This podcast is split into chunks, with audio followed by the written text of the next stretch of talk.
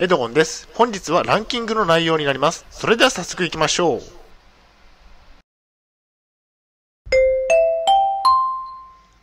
はい、h キャップチャンネルにようこそ。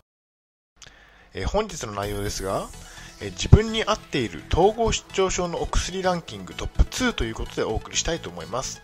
え前提条件がありまして、私が体験した自分に合っているお薬ランキングです。統合失調症で3年間も精神病院に入院をしていました。トップ2としたのは2種類しか合っている薬がなかったためです。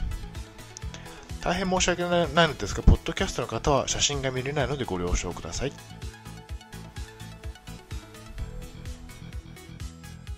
えーと自分に合っている統合失調症のお薬。第2位はリスペリドンです。えー頓服薬として処方されています。体調が悪い時に服用をしています。飲むと心が落ち着きます。液体なので飲むとすぐに効いてきます。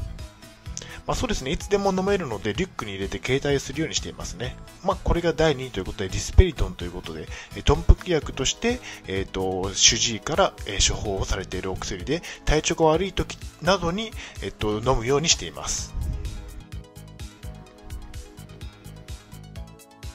えーここで番外編ということで自分に合っている統合失調症のお薬ということで、えーと番外編の丸一番は、え睡眠薬と下剤となります、えー統合失調症でよく眠剤が処方され飲む方は多いですね。お薬の副作用で便秘になったら下剤を飲みます。眠れない方は睡眠薬を飲むのが良いでしょう。私は睡眠薬を飲んでいません。また下剤は飲んでいましたが便秘が治ったので飲まなくなりました。ということで、まあ、睡眠薬と下剤に関しては私は、え両方とも使っていないということですね。以前は、えーと下剤を使っていました。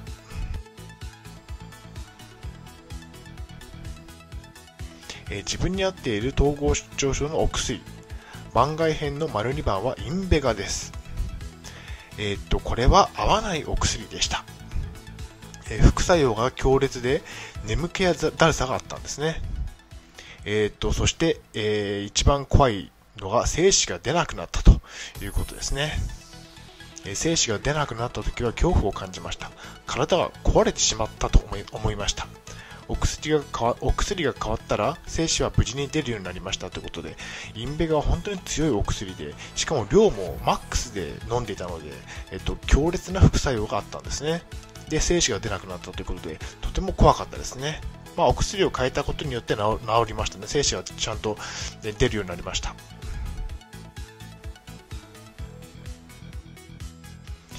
で、えー、と自分に合っている統合失調症の薬の第1位ということでジプレキサということで挙げさせていただきたいと思います、えー精神病院に入院時から服用をしていました、えー、と副作用が少なくて飲みやすいお薬となっていますね。4年以上飲み続けています、えー統合失調症の症状も緩和されました。症状を完全に消すことはできていませんが、まあ、飲むことによって、えっと、症状を抑えられているんじゃないかなというふうに思っています。えお薬だけではなく、グループホームなどの環境も大事になってきますね。まあ、えっと、統合失調症にかかった場合は、お薬だけに頼るのではなくて、えっと、グループホームなどの環境も大切にしていかなきゃいけないということですね。えジプレキサが第1位でした。太りやすい副作用のあるジプレキサですが、私にはこの副作用は感じられないので良かったですということで、まあ、太りやすい副作用はあるんですが、えっとまあ、私は、えっと、太ることなく、えっと、服用できているので良かったかなというふうに思っています。では、行動プランに入っていきたいと思います。自分に合ったお薬を主治医の指示に従いながら探していきましょう。合うお薬をしっかりと毎日飲むように飲むようにしましょう。必要に応じて睡眠薬や下剤を追加で処方してもらうようにしましょうということですね。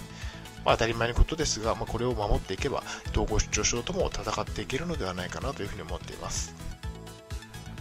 では本日の振り返りに入っていきたいと思います。本日は自分に合っている統合失調症のお薬ランキングトップ2をお送りしました。第2位はリスペリドンでした。